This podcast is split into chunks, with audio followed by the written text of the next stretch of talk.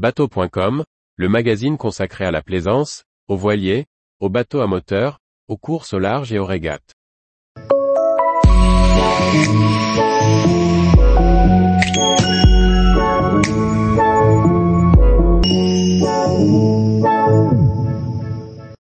Fontaine Pajot, un fleuron tricolore des multicoques de croisière. Par Maxime le Riche. Fondé en 1976 par une bande de copains, le chantier Fontaine Pajot est devenu une référence sur le marché du catamaran de croisière, à voile ou à moteur.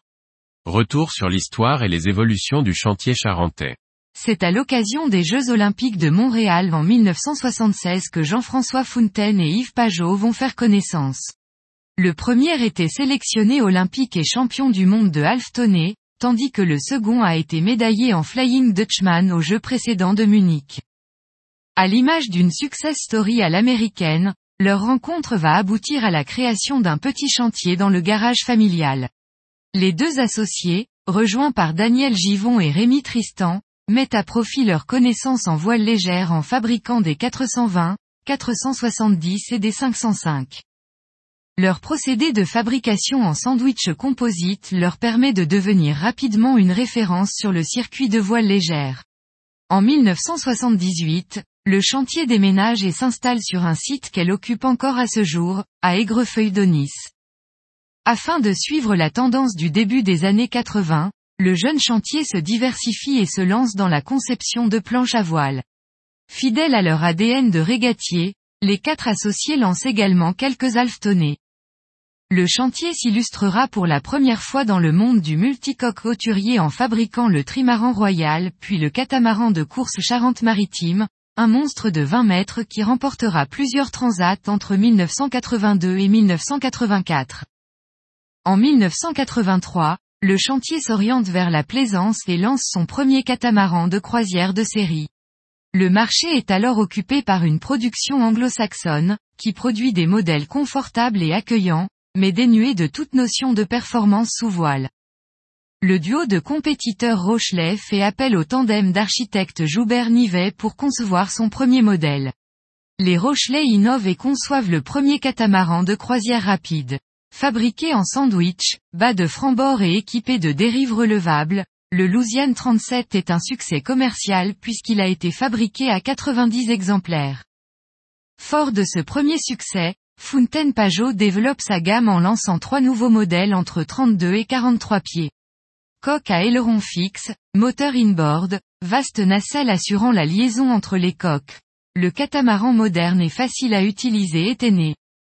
Les années 90 vont être marquées par plusieurs innovations qui vont affirmer la réputation du chantier sur le marché international. Lancé en 1992, le Venezia 42 bénéficie d'une esthétique travaillée, et se trouve être le premier modèle du chantier à être équipé d'un casquette, un signe distinctif du chantier.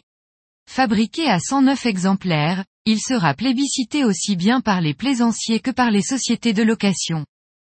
Fontaine Pajot est également un des premiers chantiers à proposer des catamarans adaptés aux professionnels, en imaginant des bateaux conçus pour le charter.